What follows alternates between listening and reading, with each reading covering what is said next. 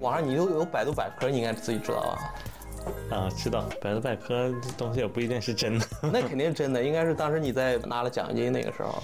当时百度百科的准入门槛非常低，你想见谁都行，随便就都能通过。啊。但是后来大概五年前左右的时候，百度审核已经非常严格了，要求每一句话都要有明确的，倒不一定论文，但是一些官方网站的一些啊。就是原话的引用，不然的话就就很难建成。所以我当时试过很多次再见百度百科，现在已经见不了了。所以看完这个，就是我是觉得现在很多就给你写的一些采访也好，或者一些文章也好，开头都是还是介绍你的这个学霸的这个啊，因为因为很多人问你嘛，就是当时高考的时候不是保送嘛，嗯，保送了还继续参加高考，就是这种经历都是人生只有一次嘛。对就保送的时候，其实你也不知道后面的流程应该是什么样子的。就是保送的时候，他只是给你了一个口头的承诺。从学校的角度来说呢，因为保送的同学也不少，而且都是学校里比较优秀的同学才保送嘛。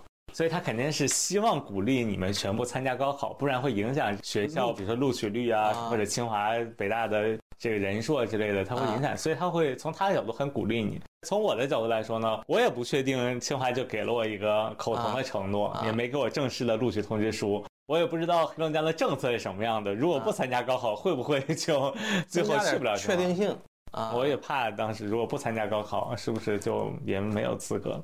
就再参加了一次高考而已。就对你其实来心态来说没有过多的什么压力什么的，也就是就反正有考试多考一次而已。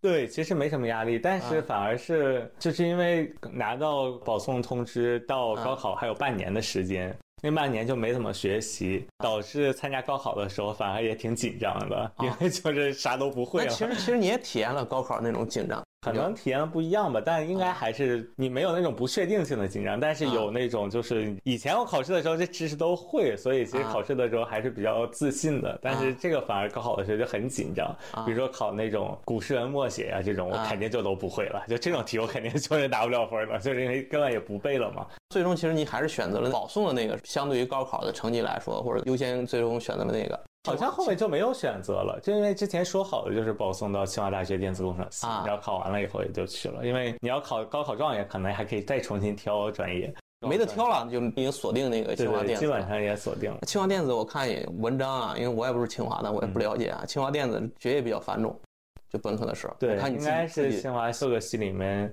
可能学业最繁重的一个院系了，啊。因为我们当时又刚好赶上教学改革，本来课程就很多，啊。然后院系就在探讨怎么样改革能够更好的，因为我们是包括八个方向，就电子系是大类招生，啊。八个方向，专业方向非常多。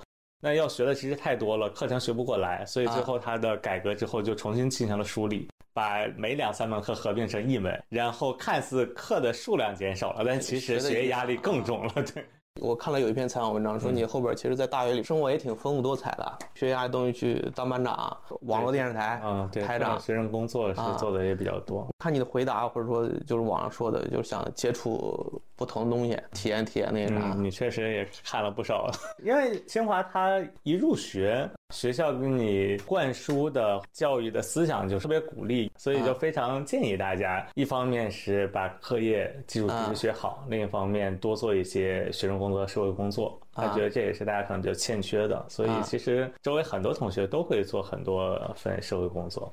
读书的时候，你觉得自己时间紧张吗？紧张肯定是紧张的，啊，换个词儿来说，苦吗？你觉得那个时候？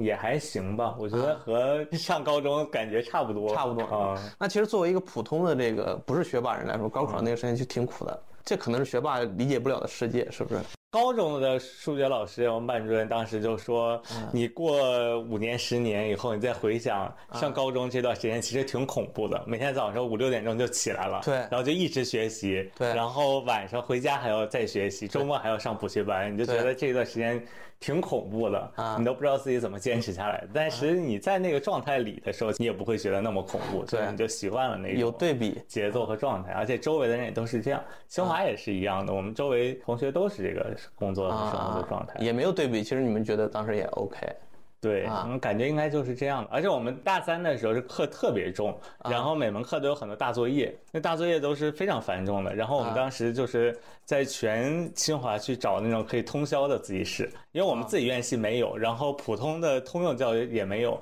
我们就找什么经管呀、公管、建筑学院，它有那种小的教室，通宵开放。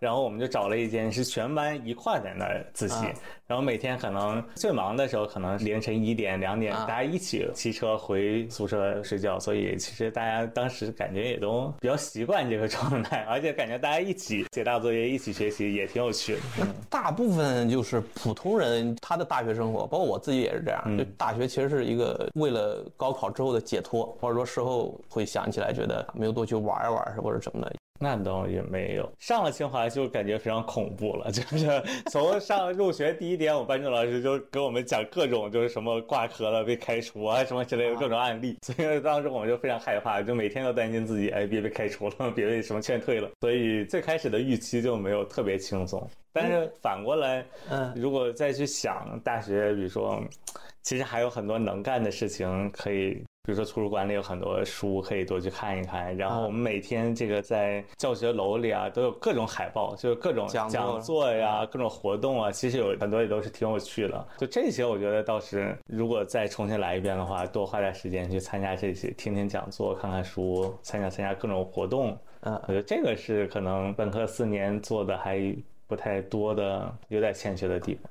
大三挺忙的，刚刚你说，那你当时在百度实习是大三本科的时候，大四了，大大四。四很闲，啊，对大四很闲。因为大三都保研完了，大四也啊。没几门课了，就比较闲，大家都实习。你们那个时候保研也是自己选专业选那个院校吗？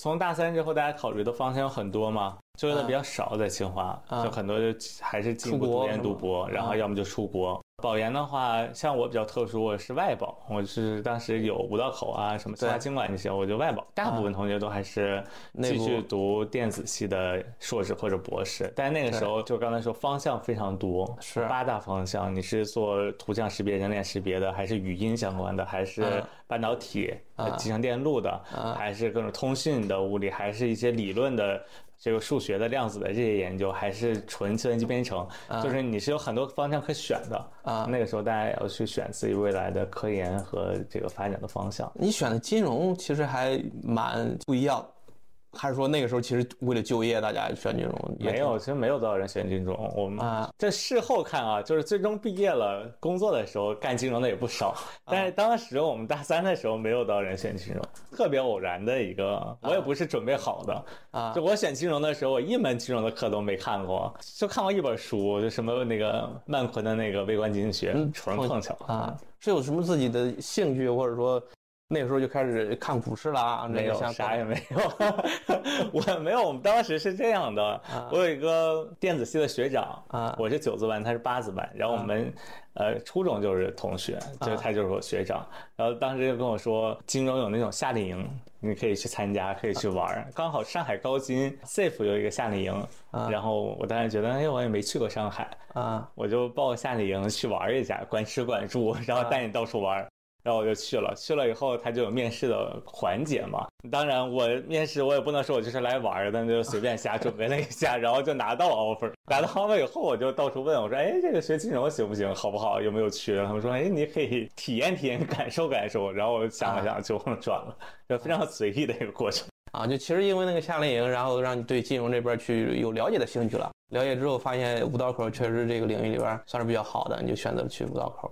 我当时选择的是上海高金，啊因为其他的夏令营都是北京的，我就没参加。当我想转的时候，已经他们都结束了，但是刚好在九月份的时候，有几个夏令营没招满，就是清华经管和五道口都有一轮补招。然后我就当时申请，还给他们写邮件，说我特别值得招我，然后当时都给五道口老师留下非常深刻的印象。现在见到我还说当时那个邮件，有点像罗永浩当时跟俞敏洪写了一封万字的那个，是吧？那我倒也没写那么多，我可能也就写一百个字。争取了一下，后来他们刚好也有这个补招的名额，然后又进行了一轮笔试面试，然后我就参加那一轮，后来就拿到。我是读书的时候读的金融的，当然我是在财经院校，就我不知道五道口那个学术状态或者说学校那个啥，是不是读研的时候会比你本科时候要轻松很多？我觉得大部分人可能是轻松很多的，对。而且确实是五道口它非常多元化的招生，它也没像清华那样一股脑大家都在拼命学习去比拼成绩啊，是比拼科研了，所以嗯。理论上是轻松很多。但是因为我是上学之前毫无任何金融基础，啊，就他上的很多课，可能其他的同学本科都学过了，嗯，我是完全没学过本科任何一门课，所以我当时并不是很轻松。人家是金融专业继续读，我是根本零基础，跟人家一块儿去学习和考试。第一年反正也挺辛苦的，因为也知道第二年就找工作了，所以第一年又要上课读书，然后又要实习。人家本科就有实习，很多经历了，对夏令营什么暑假都在实习。啊，那我之前实习也没有经历，所以这些东西都要再去补，所以第一年还挺累的。那时间也挺紧张的，你要学，然后后边要找补实习啊，什么各种各样的。对，时间非常紧张，找了几份暑期实习，运气很好，就是华夏这个暑期实习比较幸运吧，就华夏也是自己比较理想的一个单位和就业的方向，刚好给了我发了 offer，现在在就业方面就减轻了非常大的压力。你读研的时候会回忆之前本科时候在百度那个实习，有过做这种两种职业的比较吗？因为你本科我觉得应该是就是理工的，他挺喜欢去做什么计算机啊什么之类的。我在百度的那个部门叫推荐与个性化部，其实现在这个部门已经没了。了啊对，然后这个部门的有几个当时的同事，现在也还有微信，但是他们也不在百度干了。当时工作的感觉怎么说呢？其实也是发现了一些问题，所啊以也是促成了我转金融的一个原因之一，就是他们的工作状态确实是就是编程，对，其他什么都没有，每天就是写代码，然后啊而且我感觉很多的代码其实重复性也挺高的。可能给我分的任务，因为我太低级了，当时这个实习的时候啊本能对，感觉好像每天干的事情重复性也挺强，就感觉趣味性不是特别大。再加上虽然我本科是学电子，然后上学也都是比较认真学习，但我感觉我是综合能力还是不错的。对，但是在百度就它只编程，我当时就觉得一个可能高中学历的同学，如果他真的是酷爱编程，对写代码特别感兴趣的话，那我在百度可能写程序还写不过他，很难把我这种综合能力去利用起来。我是做投行出身的，跟很多领域里边卖方什么的交流也挺多。金融的实习也挺枯燥呀。我觉得它相对综合一些，就是说你也既要对于这个研究本身要有很强的这种研究的能力、逻辑思维的能力、深入分析、理解事物的能力，同时你日常也还是和比如说上市公司的管理层、啊高管，然后懂 IR 团队。然后和同行，包括和你的领导要去交流、碰撞你们的思路，包括向上级领导去做一些汇报。啊，然后同时，你比如说，你既要研究的很对，同时你呃晨会长你要讲 PPT，你也要把你的观点表达的很好，对吧？包括你 PPT 也得做的不能太难看，对吧？啊就我感觉它是一个还算是比较全面的一种、啊一种能力。你说你光是忽悠能力特别强，但是你研究做的很烂，你的判断都是错的，也不行。那你研究做的很好，但是你完全没有市场的感知，你最后投资业绩可能也不好。我觉得它可能是非常综合的一种能力。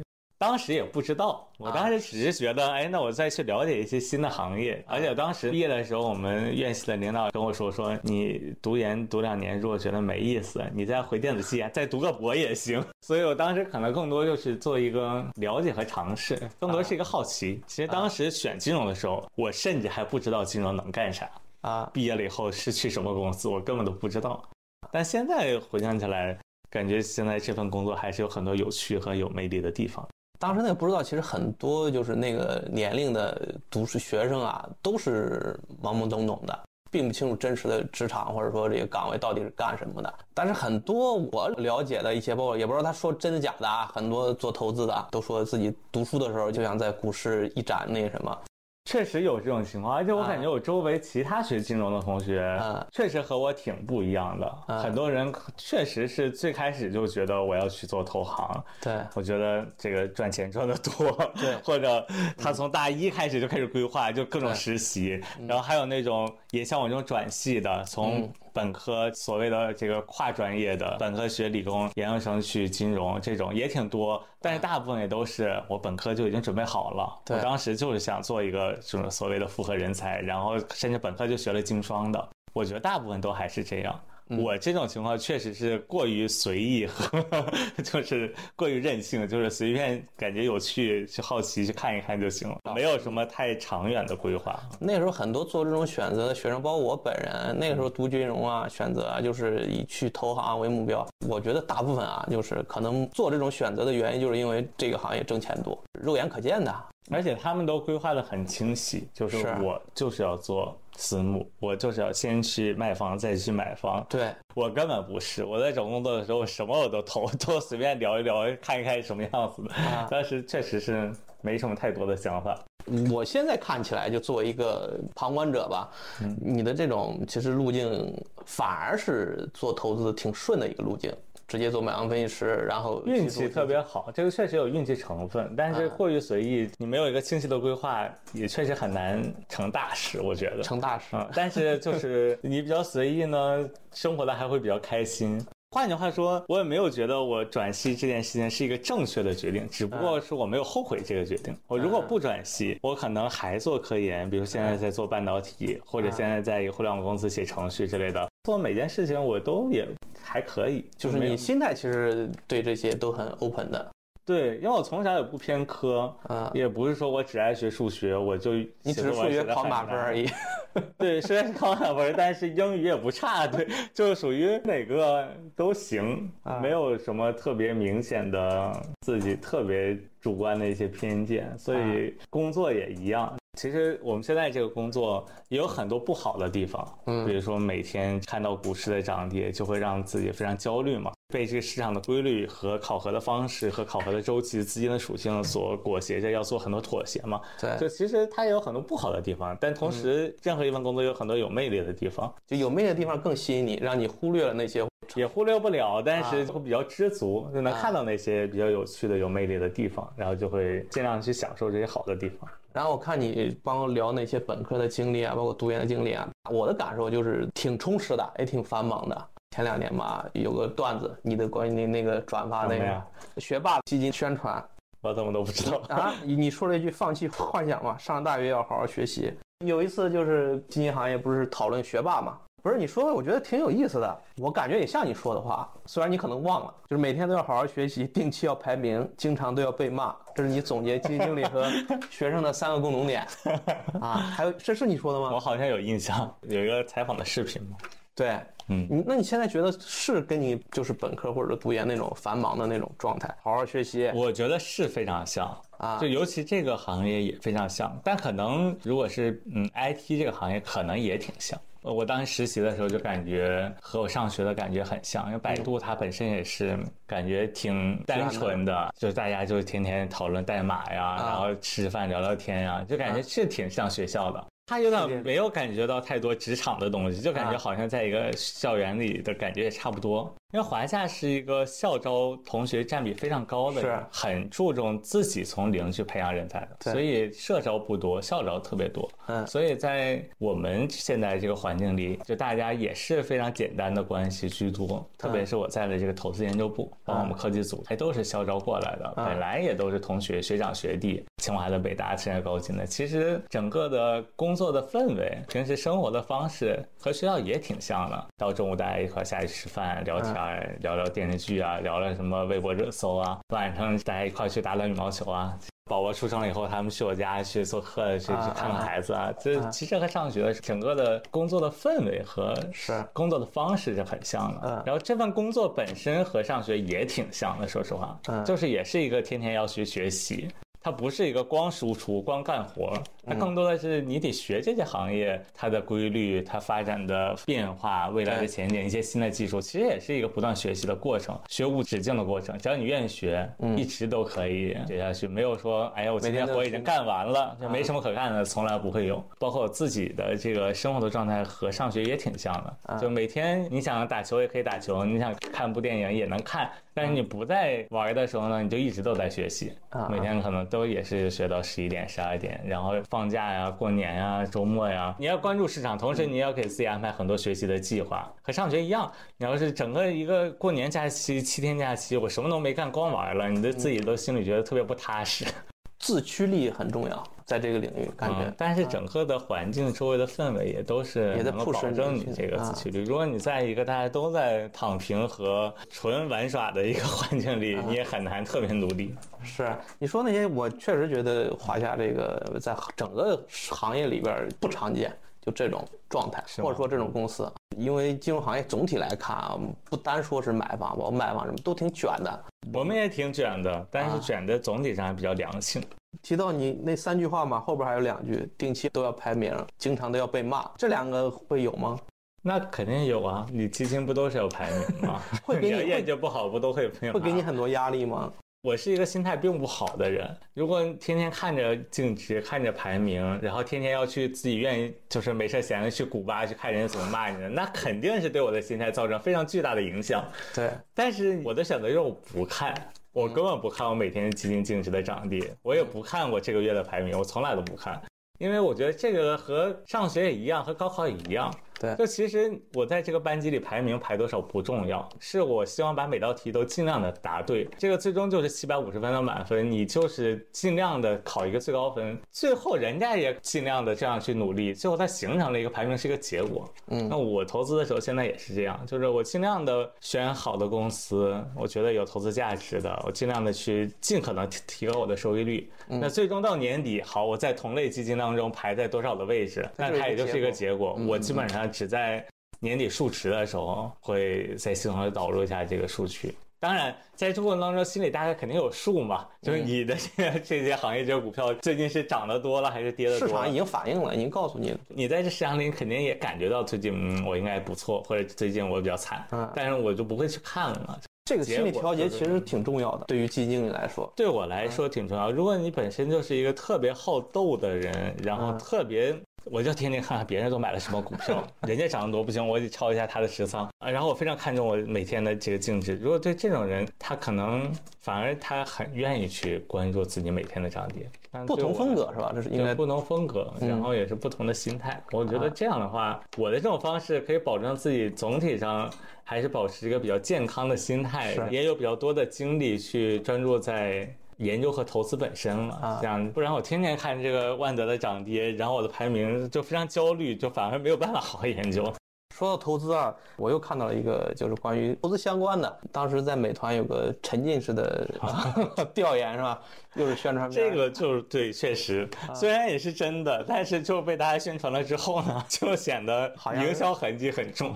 啊，那倒不存在。嗯我其实想问的就是 这个沉浸式的这种体验，在你真正的研究和这个投资里边多吗？还是说它其实只是偶尔？还是说你其实对你来说，你选择这种方式其实挺多的？我觉得首先可能每个人都要有这样的调研，但实际上它最终还是分行业，嗯就越是 to C 的消费类的，然后我们百姓的，像为什么互联网比较多，很多 to C 的和我们直接接触的，这个时候肯定是你要去体验产品嘛，对，你肯定要自己去感受一下，去了解一下，这种是我觉得它的价值会更大一些。不仅是我了，你比如说大家研究 VR 的时候，那很多人也都买 Facebook 的、Apple 的、国内的 Pico 的这些一体机都要去体验的，这个也很正常。包括公司啊，或者我们的卖方也会组织这方面的服务，包括大家研究车的时候，拆个试驾嘛，都拆车有点夸张了，有点过分了。拆手机的很多，然后试驾的很多，我觉得这是这个行业普遍的一种研究的方式和一种辅助研究的手段吧。就是 to C 端，其实那你还用的蛮多的，会去主动的去尝试，像美团什么送外卖啊，美团送外卖这个又比较特殊了哈。当时说，哎呀，美团谁都可以成外卖骑手，然后都可以下一个 APP 众包，然后去注册、学习、培训，然后就可以上岗。嗯我感觉挺有趣的。当时我们研究总监也确实非常鼓励我做这件事情。他说：“你写的这个什么科大讯飞这些报告，这种都没有价值，还不如去注册个骑手，去体验半个月，给我们讲讲，就是玩儿，就是好。”那你在做这个之前，有把美团，你觉得它可能挺有意义或者挺有意思，值得去研究，有这种想法吗？当时我们本来就对美团都是写过报告、有过深度研究的，只是这一块还没有接触。你想去真实的去通过一个从结果上来看啊，这个体验有一定的帮助。我觉得很多东西就是 C 端能体验完了以后，你只要是一个还比较善于去发现和发掘一些规律的人，你都能看到一些门道，看到一些规律。那最后你在做投资的时候肯定也更好。这种其实沉浸式的，我看现在很多卖方，刚刚我们聊到什么拆车是吧？沉浸式的，好像花活吧？我觉得这是整挺多的。那你现在你估计你作为基金经理，你也没有时间再像之前那种纯做研究，是不是？就真的去当个外卖员啊或者什么的。那你会更多的关注这些啊？本来也是该花的时间，就是 C 端的你都要亲自去体验。我觉得这可能是体验产品应该是第一步了，你得自己从第一视角去体验一下产品，然后形成这个产品的认知。因为产品是很多 C 端消费的一个核心嘛。当然，这个也只是其中整个研究很长链条的其中的一个小的环节，对，也没有必要把它的作用性过于放大。嗯，因为以第一视角去体验之后。核心其实你还是要有更多的采样，这样才能避免你自己的一个偏见。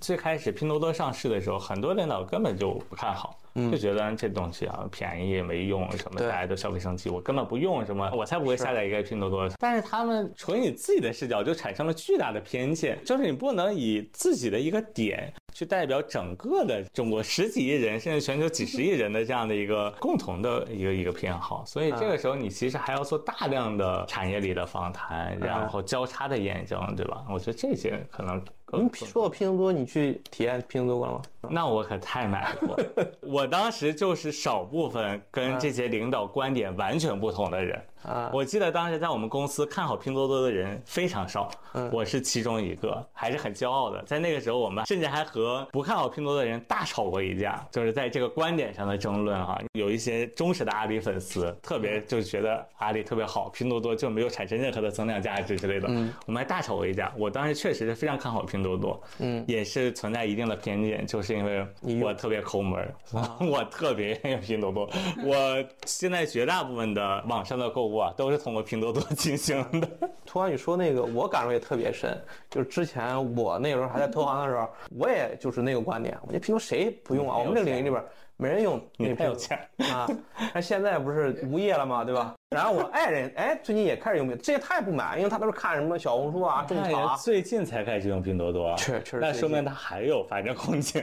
我可是已经是五年的忠实用户，因为之前老是觉得拼多多那些不是新闻也好啊，或者说感受也好啊，砍一刀对吧？那种策略很伤人，或者觉得那个什么，还有一种就是很多假货。但发现很多其实日常的一些小用品，像我们家厨具啊，其实就是市场的偏见，往往是投资机会的一个重大来源。你想，拼多多从当年到现在涨了多少了？而且现在估值就十几倍 PE，去年利润可能百分之几百的增长。所以就是它其实偏见是一个巨大的来源。当时的市场就说：“哎呀，根本不可能用的。”结果就发现大家都是金字塔比较高端的人，但实际上在很多二三四五六七线、北京五环外都有大量的人用。然后后来大家就发现开。开始说，嗯，我们都是消费升级，中国就消费升级的大趋势。后来发现，其实消费是分层的，即便是一个很富有的人，即便是还不错、注重品质的人，对，他在买一些像你们刚才说的一些，比如说零售用品这种无差别、没有特别强品牌力的，买一个纸巾之类的，对，他也可以把这一部分的商品放在拼多多卖。是。那同时，这个平台本身它自己也在不断的进化。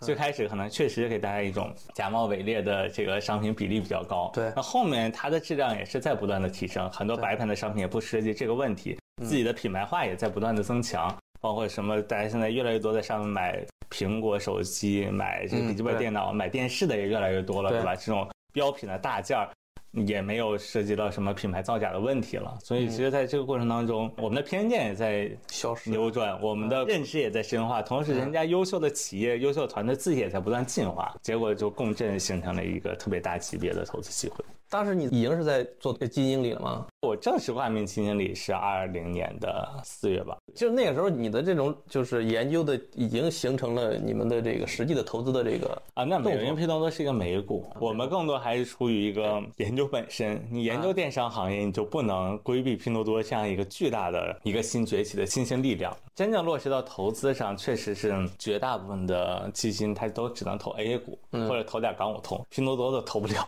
然后我看你的这个职业经历啊，大概是五年从分析师转投资经理。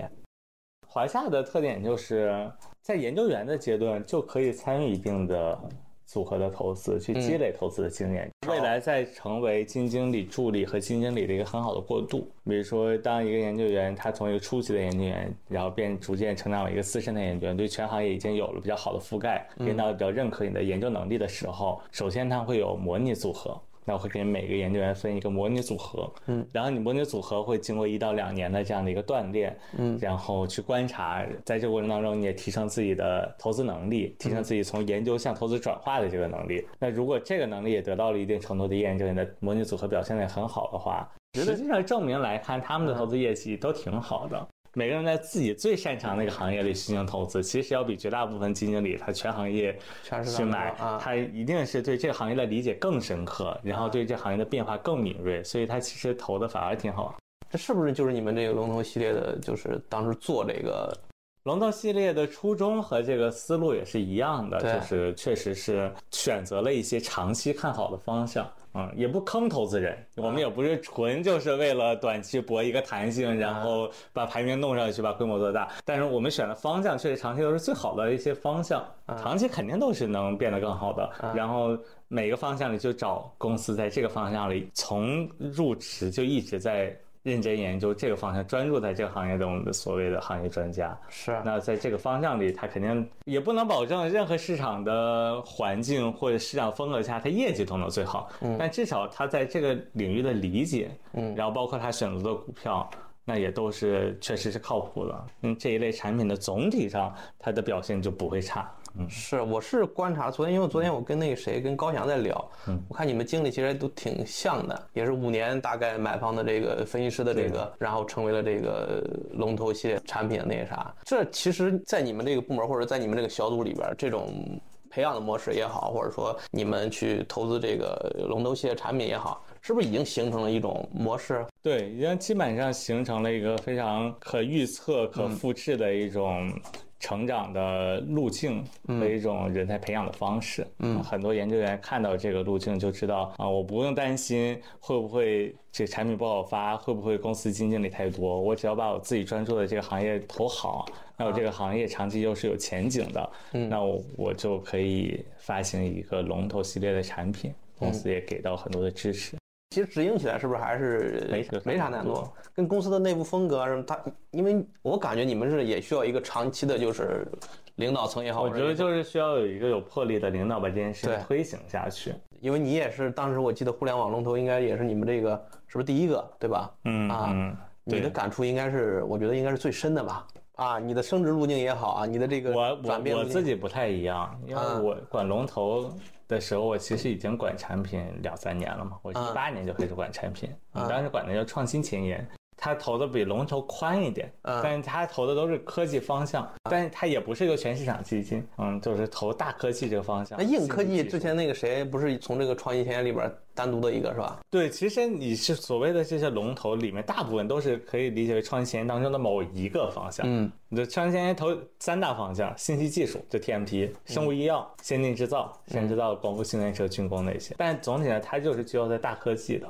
嗯当时这个产品成立的时候就还蛮有魄力的。当时是一五一六年的时候，当时的研究总监也是想到了这样的一个方向，就是希望能够在全市场基金基础上去布局一些投资一些属于未来科技的，是未来特别有前景的一些方向，就聚焦在这儿。而且也很坚持。一六年九月刚成立的时候，其实当时是传统行业涨得好，就什么金融、地产、消费。成立很长，第一年的时候科技都表现得很差的，然后一八年也是整个市场都不好，但是就一直坚持着，就聚焦在这个方向。那到一八一九二零，整体上业绩就逐逐渐上来了，然后也印证了当时的这个想法还是挺。对的，其实现在投资大赛道的行业基金已经很多了，嗯，投科技的、投新能源的、投医药的、投消费的，是吧？其实现在全市场基金因为太同质化了，各个基金公司这种大赛道的已经布局越来越多了，所以现在我们领导又开始布局更垂直的、更细化了，相对于你之前那个。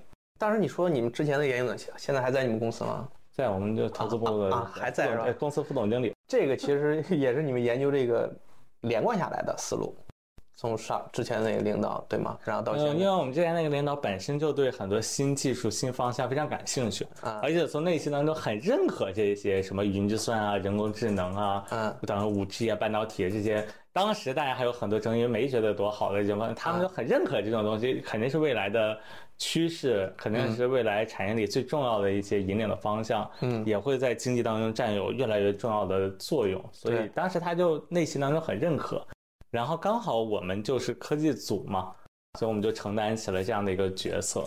当时先是去梳理，看这个有哪些新的技术，然后他们现在处在整个生命周期什么阶段？太早期的你也不能投，对吧？太晚期的它就增速慢了。那哪些是在快速增长的阶段？哪些是在这成长初期正在爆发？哪些是快要爆发的？哪些是特别早期可能还不着急的？去梳理，然后投什么方向？带着我们做了很多这方面的工作，然后就成立了这个产品。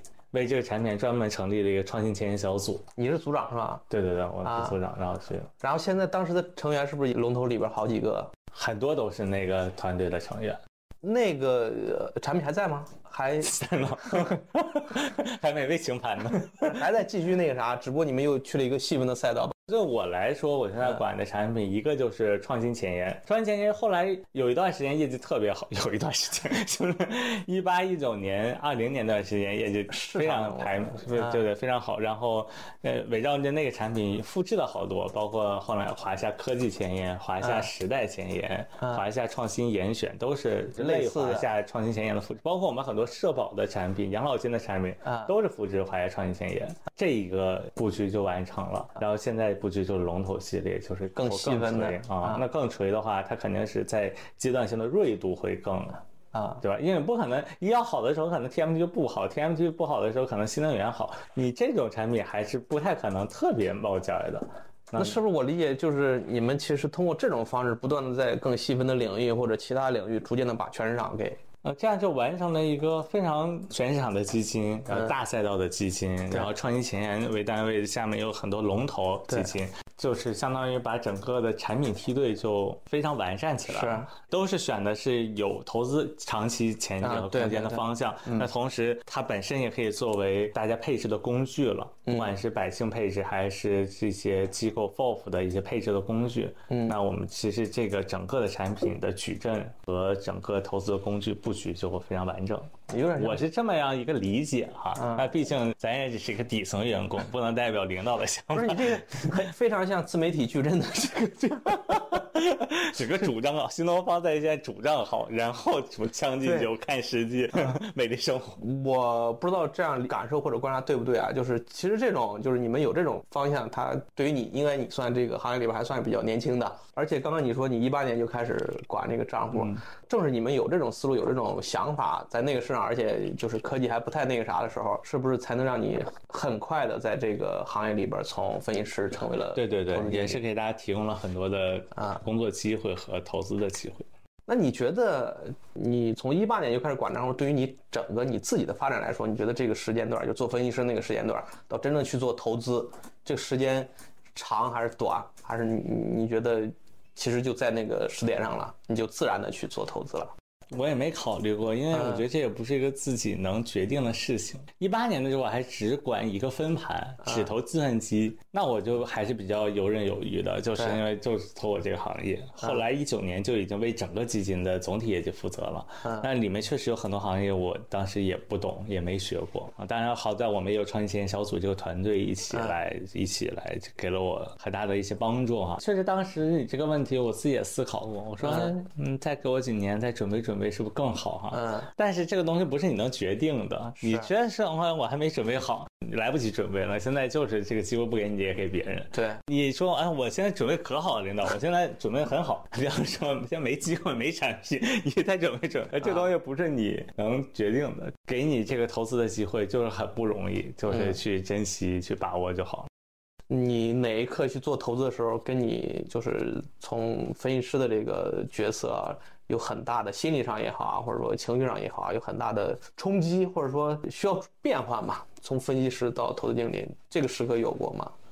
就业务能力上肯定是有很多要新的要学习的东西，这是一个方面。当时确实也是，你做投资和做研究肯定就不一样了。对，所以我当时也是给了自己很多的规划，比如说我先把早到晚从头到尾的各种基础的，比如说格雷厄姆的书、巴菲特的、芒格的、费雪的、比格林奇的，我就十几本书都读了一遍。然后因为每个人都有自己的投资框架，他们每个人你看听起来都挺有道理，中间还有很多矛盾的，各种投资流派你都了解一下。嗯。然后找到一个适合自己的、适合自己的能力的、兴趣的、适合自己价值观的，对吧？找到一个，然后形成了一个基础的框架。我觉得那一步很重要，才能保证我后面在投资当中就不会特别盲目，然后也不会特别焦虑。然后那个框架初期也是非常不成熟的。那至少有了这样一个框架，嗯，我在投资的过程当中，在不断的去在实践当中去有经验、有教训啊，碰遇到困难再去总结完善这个框架，嗯，那就其实在一条自己已经方向比较明确一条路上去进步了。所以在这个过程当中，其实确实能感受到过去几年还是有很多的进步的。虽然业绩上没什么进步，但是能力上还是进步非常多了。然后你光有个框架肯定不行，你光有框架。你判断都是错的，光有投资框架是没用的，所以你要不断的增加研究上对于各个领域的学习，你不能只看计算机、互联网了，通信电子学习，然后之后光伏、新能源车、汽车零部件。制造、军工，然后生物医药，你在不断的去拓展自己研究上的能力的边界。那总的来说，我觉得当时还是也是保持着上学的习惯，给自己是有一个很清晰的一个，我先学什么，后学什么，这样这样的规划的。这个时候呢，你中间做的不好也不会太焦虑。比如说这个东西我确实今年还没学到呢，嗯，那它涨了我没买，那也不能怪我，对吧？对，就所以这个过程当中，我觉得还是总体上来说挺符合自己最初的判断的。关于未来呢？关于未来你自己对自己的要求啊，就是有我我不知道我理解对不？有点像垒积木了，你把这一块垒好是吧？学新的其他的领域再往里边不断的去垒。你是这个规划吗？自己成为一个未来就是很多领域都擅长的，或者说都了解？暂时还没想那么远，我觉得就是还是暂时还是聚焦在大科技这个领域，因为大科技领域其实已经涵盖的范畴非常广了。然后你又是选择一个很好的方向，嗯，对吧？然后里面现在说。不管是在研究上要学的东西还是很多，还没学明白的还是很多。然后这行业在不停的变化，很多新的东西有很多。总的来说，就是我觉得现在能学的还非常多，还暂时不会考虑说在全市场成为迅速的成为一个全市场的新经理。然后你除了研究以外，你在投资上还是在实践过程当中再去不断的反思，然后去理解这个市场。嗯，然后包括。一些策略类的，然后包括之前的框架里可能没有宏观上的一些视野，这些东西也都要不断的再去按照时间的顺序和优先级的顺序再去不断的补充的。这个领域，你看刚刚说这个科技就这一块儿啊，也是你现在所负责的几个产品的，都是这个方向的。嗯，那关于研究这一块儿，我不知道你在这一块儿跟你读书的时候，你可能就比较啊随遇而安什么的，或者说没有主观特别能选择。这一块研究方向，包括你现在在做这一块的继续深入的学习，你主观上自己就很喜欢这个领域吗？我本身也挺喜欢科技的，所以这些领域都挺喜欢的。爱好也好，我职业上的这个对是匹配要求也好啊，就是在最开始。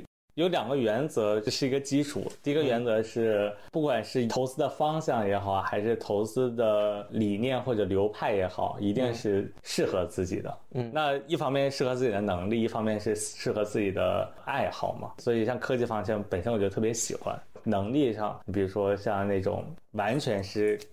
超看信息差，我提前打探信息，然后这种比如说和我能力就非常不匹配，因为我特别社恐，见到这些也上市公司看不出来，也听不出来。见到这些上市公司的领导啊，我就是非常紧张，然后也很难勾兑出来只有我们这种同龄人聊起来，你还觉得舒服一点对啊啊嗯！其实我比你年纪大一些 主要是你水平太高了，消除了我的这个社恐的紧张感。两个原则嘛，第一个就是我认可每个行业的价值和每一种投资流派的价值，但是要选一个最适合自己的。第二个就是我要做一个可积累、持续进步的这样的一个一种研究的方式和投资的策略，是用这种方式去避免熵增。因为其实你自己看的这个行业已经在不停的变化了，你要每再增加一个新的行业，同时市场又在不断的变化。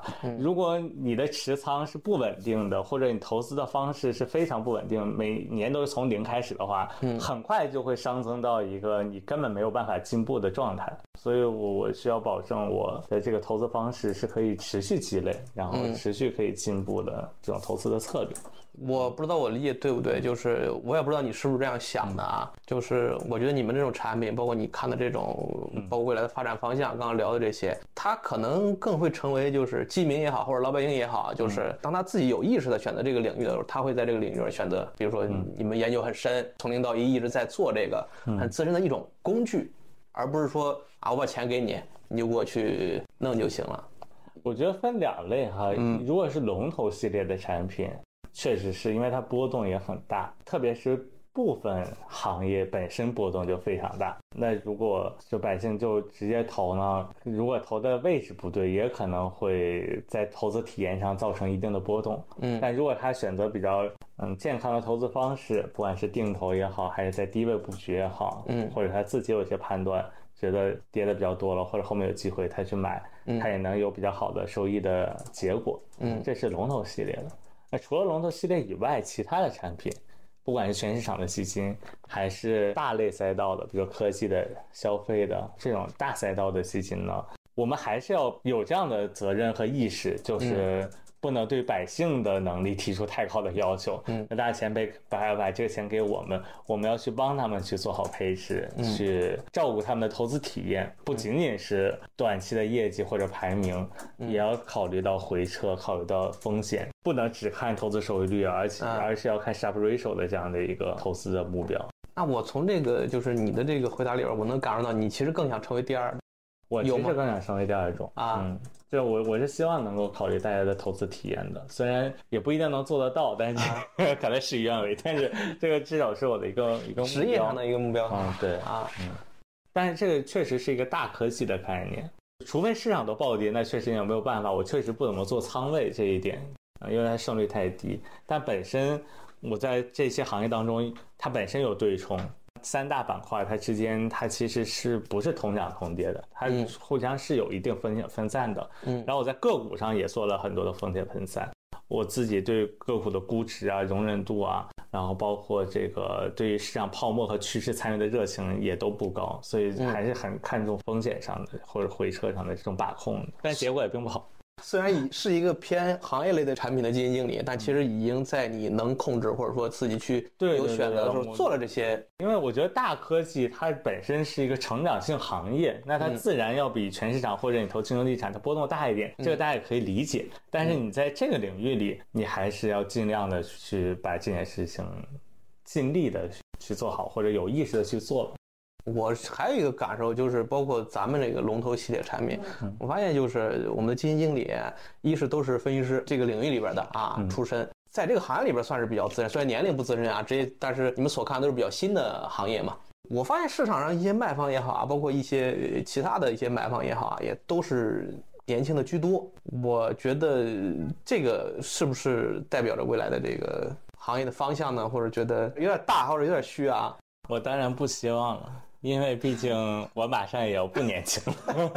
这怎么定义年轻啊？基金这个行业，九八年第一家基金公司成立的，对吧？到现在才二十多年的时间，基金这个行业才二十五岁，本身这行业就是一个非常年轻的行业。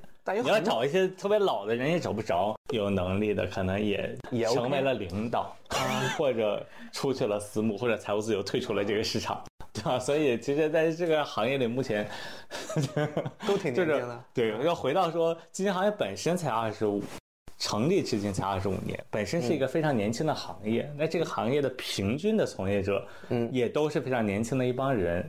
再加上他所投资的这些行业本身，越来越多的都是些新兴产业，它就是变化很快。所以越年轻的人，他也越有精力，或者也越有兴趣和好奇去在新的方向去学习、去了解、去探索。所以总的来说，我自己认为这个行业还是确实是很年轻的一个行业，但是。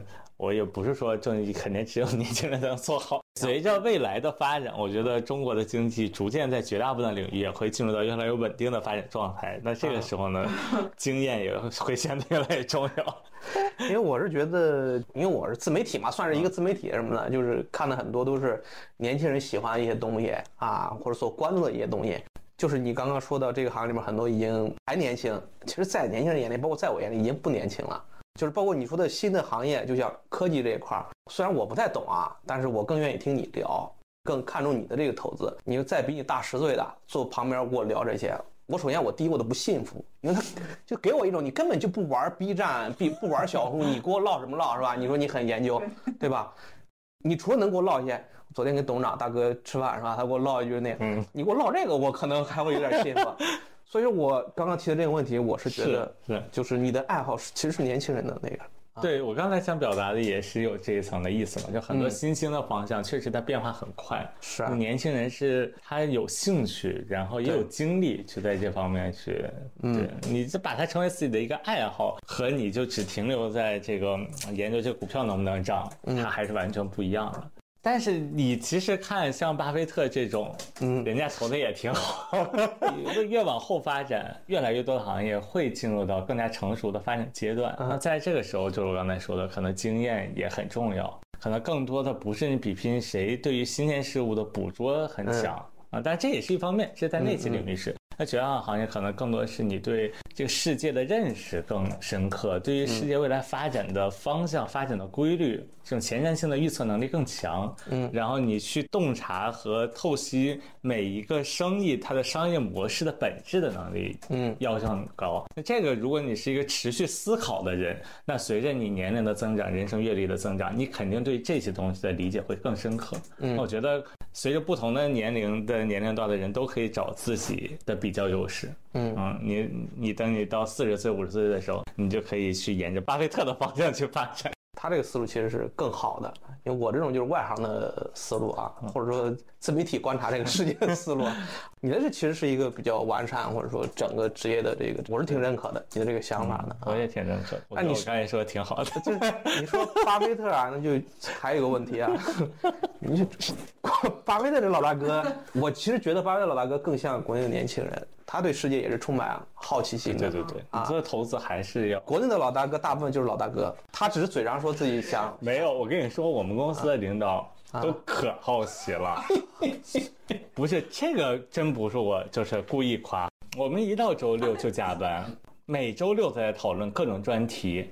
然后我们组就特别辛苦，因为讨论的专题都是那种非常新型的专题，所以就导致都大部分都在我们行业。我们组一到周六就要汇报，一到周六就要汇报。我们先后讨论了什么元宇宙、VR、AI、ChatGPT，什么数据要素，我们成天都在汇报。领导对这些新的东西可感兴趣了啊。他们虽然自己可能已经没有太多的精力去自己从头学习了，但是他们确实感兴趣啊。有我们这些坚实的后盾来给他们做汇报，所以他们可以很快的学习。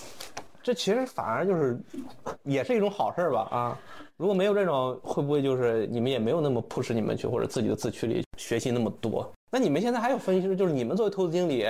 同时兼顾着分析师和投资经理的角色，还是说你们下边也有也在培养一些分析师帮你去？我们当然，我们这这它是一个梯队嘛。我们组研究员现在都十个人了，现在又有实习生，明年。你们组指的是哪？TMT，TMT 组技术啊。这有几个基金经理？你们组？那四个，四个，十个分析师在跟十啊，包含我们四个。所 以说，我们是这样的，我们这几个人。在投资研究部，既要负责组合的管理，嗯，啊，同时也要承担研究的工作，对对，也要服务于全市场其他的就是就其他它涉及相关领域的，也需要从你们这儿获取一些。对对对对啊，也要做好研究的工作，而且还要承担起一个从研究向投资转换的这样的一个一个职责。你觉得现在人手方面什么的 OK 吗？OK OK OK，很好。那你们这个龙头呢？这个龙头是它也是这种模式吗？就是龙头一些产品跟 TMT 类似的啊，就是多加了一个新的产品，那你要给大家发产品管吗？那让大家得得有产品，给大家投资机会啊，对，多加一些头寸。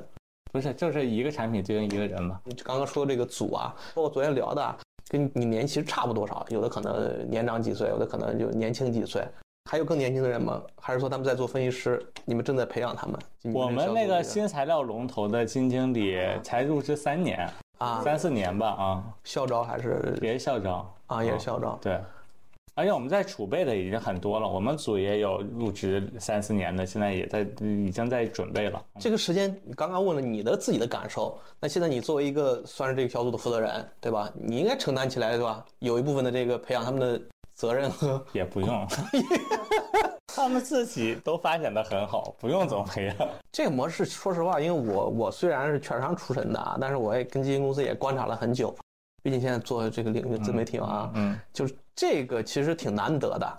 对于年轻人有这种对对吧？能力就不说了，都需要能力。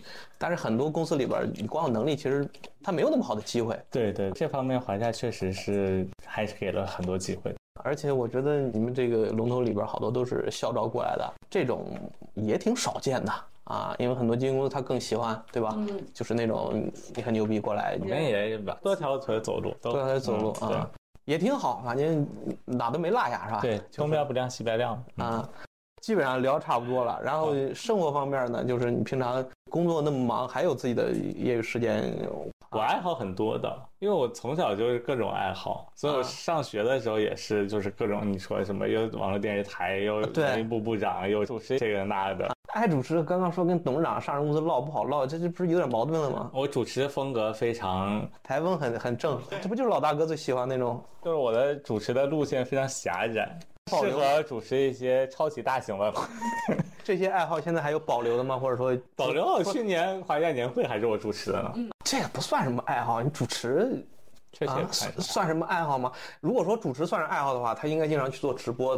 直播是别人主持，我回答问题。对，不是你作为主持人嘛？就是啊，我他们不这么安排啊。现在就是除打羽毛球，还有什么？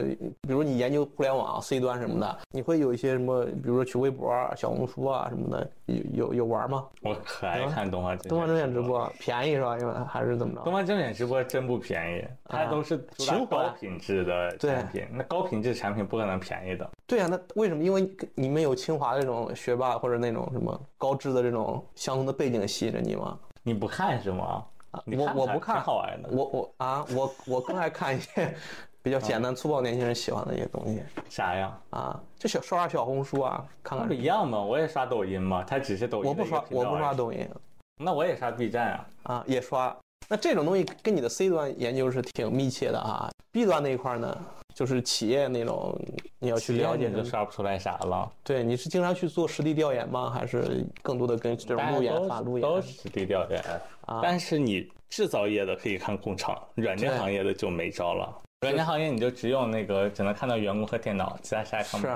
是，但我们之前也干过特别好玩的事情，比如说我们调研什么 CRM 啊、ERP 啊、OA 啊这种，啊，你就可以给他们的官网的客户热线直接打电话，说我是某某公司的，说我是华夏基金的这个财务部的，或者是人力资源部的，这个我们要采购一套 OA 系统，了解他们这个流程啊，他们可拼了，就直接跑回来给你有演示 PPT，然后又要给你预装系统，然后给 各种试用什么的，嗯，也算是客户感受的一种啊，但是就很骗人，就是人家白忙活半天，我们其实只是想对比一下产品，根本并不想买。但是不通过这种方式，其实也不好更好的，没有其他更好的了解的方式。也有很多好的研究方式，就是这个真的只是一种补充或者一个侧面的一个。对，其实你有很多的交流的方式啊。你比如说，你想了解一款软件，或者是了解，比如说 OA 这一类软件到底是什么样的运作方式，这个企业的竞争力怎么样，对吧？客户的需求怎么样？你其实可以约到各个行业、各个公司的。比如说信息技术部的负责人，嗯或者采购的负责人，你跟他们去聊，他们都是这个使用也比较真实的直接决策的客户，对，嗯就这种其实比自己体验更有价值，自己体验是个点。这个呢，你跟每个公司的信息技术部负责人交流，就相当于是一个更全面的一个抽样的取样。大家都知道，基金经理是一个非常在金融领域一个非常高端的食物链啊，就是收入也好或者怎么着。当然，最近这几年啊因为这个薪酬这个什么现金什么东西的啊，那你们在年轻的时候会有这种压力吗？因为我做投行的，我们投行人在年轻的时候就是两工作两三年或者三五年什么的，这种压力特别大，容易让年轻人什么叫压力特别？物质方面太多了。太少了。你不是说这行业赚的很多吗？是，但是这是之后的，这是在你成为这个行业的中流砥柱，我虽然是一个很抠门的人，但是我也是一个赚多少都能活的人，所以我没什么焦虑，就是啊赚多少花多少，我我没什么焦虑。这个答案非常的，他恰恰可能是因为这个性格让你没有那么焦虑啊，因为都省在手里边了，是吧？至少是匹配的，就是对你的付出啊，对于你继续成长。我觉得这个行业属于工资弥补了很多你承担的压力和焦虑，包括你承担的风险。对，我觉得和创造的价值并不成正比，嗯只是叠加了你承担了巨多的焦虑、风险，包括一些可能焦虑引发的健康之类的，给到了一个溢价。如果说跟你的学弟或者是学妹啊，比如说他们来找你的咨询意见，想来这个行业，你会对他们建议，还是说你再看看？就是一个学弟学妹来找你，就说没有说来华夏又做做这个投资，想做分析师什么的，你会对他们有什么？就是说你来啊，赶紧来，这这挺好，或者说你再看看其他的啊，或者说你会跟他就是很客观的去分析一下，我觉得，我觉得很客观的分析这个行业所有有趣的地方、有魅力的地方、嗯，令人兴奋的地方和这个行业本身也存在的各种问题，嗯然后让他自己去选择。但从我自己客观的角度来讲，如果是他就是确定是一个金融专业，并且在金融行业去找工作，同时自己也没有太多的家庭背景和上层关系的话，嗯，嗯，那二级市场投资和研究是一个很好的选择之一。或者说换个方式来说，你如果对你五年前或者七八年前就是刚需要做选择的时候，你遇见了那个时候自己，你会让他来吗？我不知道，我觉得来不来都挺好的。还是就是做出自己当时的那种选择，你就觉得已经挺好了。这个毕业典礼的时候，我们那个院长还问我这个问题。我当时想的就是，我未来没有机会去对比，因为在任何一个分叉考虑，我只能选择一个方向，然后只能体验这个方向的这个生活和工作的状态，所以我很难去对比。让我重新再选，我也不知道该怎么去选。那我只能觉得我现在这个方向还是很满意的。但是如果当时走另一个方向，也可能很有趣，也有它的魅力。所以我既不会劝他们一定要来，也不会跟他说不要来。嗯，嗯，我只能说我我我觉得还是一个很好的选择。嗯，就我觉得这个答案其实很诚恳，也很成熟。